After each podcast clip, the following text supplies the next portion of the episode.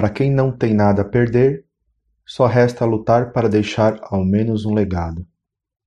Bom, antes do início desse episódio, sem número, fora de sequência, mas como um desabafo, eu escrevi um texto que será lido sem dinâmica, apenas a minha opinião, minha solidariedade aos caminhoneiros, a nós, a mim e a minha família. Essa semana a logística esteve 24 horas por dia em destaque e dessa vez ultrapassou a audiência do Big Brother. Parece que agora o Brasil entendeu o papel importantíssimo dos transportes para a nossa sociedade e os governantes pagaram o preço da falta de investimentos em outros modais. Fato que, há muito tempo, especialistas já apontavam para ineficiência causada com a falta de investimentos em infraestrutura e outros modais. O Brasil é um país de dimensões continentais. Nossa malha logística é de aproximadamente rodoviário 62,7%, ferroviário 21,7%, aquaviário 11,7%, dutoviário 3,8%, aéreo 0,10%. Não vou ficar aqui comparando com outros países, mas entenda que estamos atrasados e descompassados, muito atrasados. Esse atraso tem um preço. O resultado da conta é igual à falta de competitividade das empresas brasileiras frente ao mercado globalizado, aumento do custo para o consumidor final, falta de qualidade e produtividade, entre outros. Sabemos que milhões em reais se perdem em custos logísticos, tanto pela falta de infraestrutura, pelo excesso de burocracia, pelas filas, pela improdutividade e por aí vai. Poderíamos ser mais competitivos, mais baratos, mais produtivos, mais rápidos e mais felizes. Mas o que é o diesel nisso tudo? O diesel representa, em média, de 25 a 40% dos custos de transporte, podendo variar para menos e para mais dependendo da distância, do tipo do caminhão, tipo de estrada, rota, peso transportado, produtividade, etc. Mas convenhamos que sua participação no custo total do frete é expressiva. A Petrobras assumiu uma política de variação dos preços no qual atende os acionistas estrangeiros, mas que impactam diretamente no frete. Os valores negociados para uma operação de transporte, normalmente já acordados entre o transportador e o embarcador, sofrem com a oscilação dos custos e minguam as margens e os resultados que já são baixíssimos devido à alta competitividade deste mercado. No país do atraso e da incompetência, políticos brigam pelos seus próprios interesses partidários e financeiros, e é claro que a logística não ia estar isenta desta ineficiência. São velhos caciques, partidos que estão no poder há tantos anos seguidos e que não conseguem e não querem ao menos montar um projeto país, um projeto Estado ou um projeto cidade. Ingessam o crescimento desse gigante chamado Brasil. Todos enchem seus mandatos de atividades ilícitas e corruptas, recheiam seus bolsos e de seus comparsas partidários e afins em troca de poder pelo poder mesmo os de boas intenções, para governar precisam logo vender sua ética e moral para sustentar os partidos da base e aliados, que trocam votos por cargos.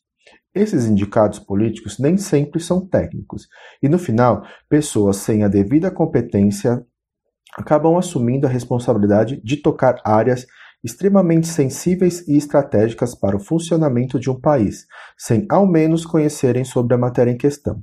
Esses adotam e priorizam decisões baseadas em lobby, que defendem unicamente a interesses de minoria dona do poder financeiro e que financia esse modelo político. Tudo é um ciclo, um PDCA político. O atraso e a incompetência colocam muita grana no bolso de muita gente. É nosso dinheiro, nosso trabalho e nossas vidas sendo gastas em vão e a favor de poucos.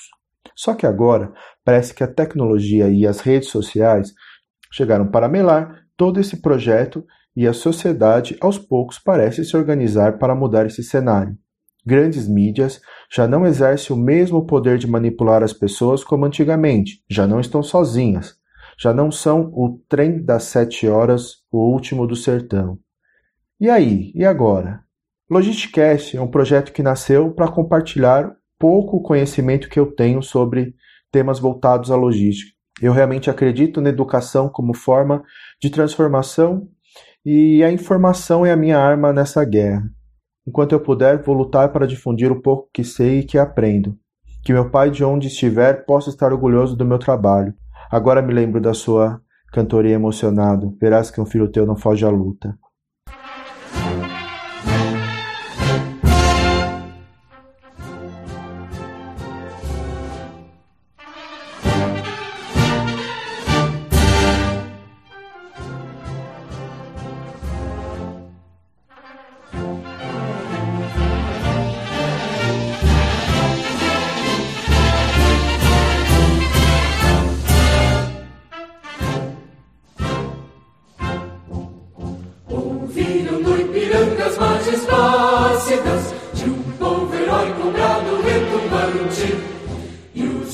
liberdade, raios rógedos brilham no céu da pátria nesse instante.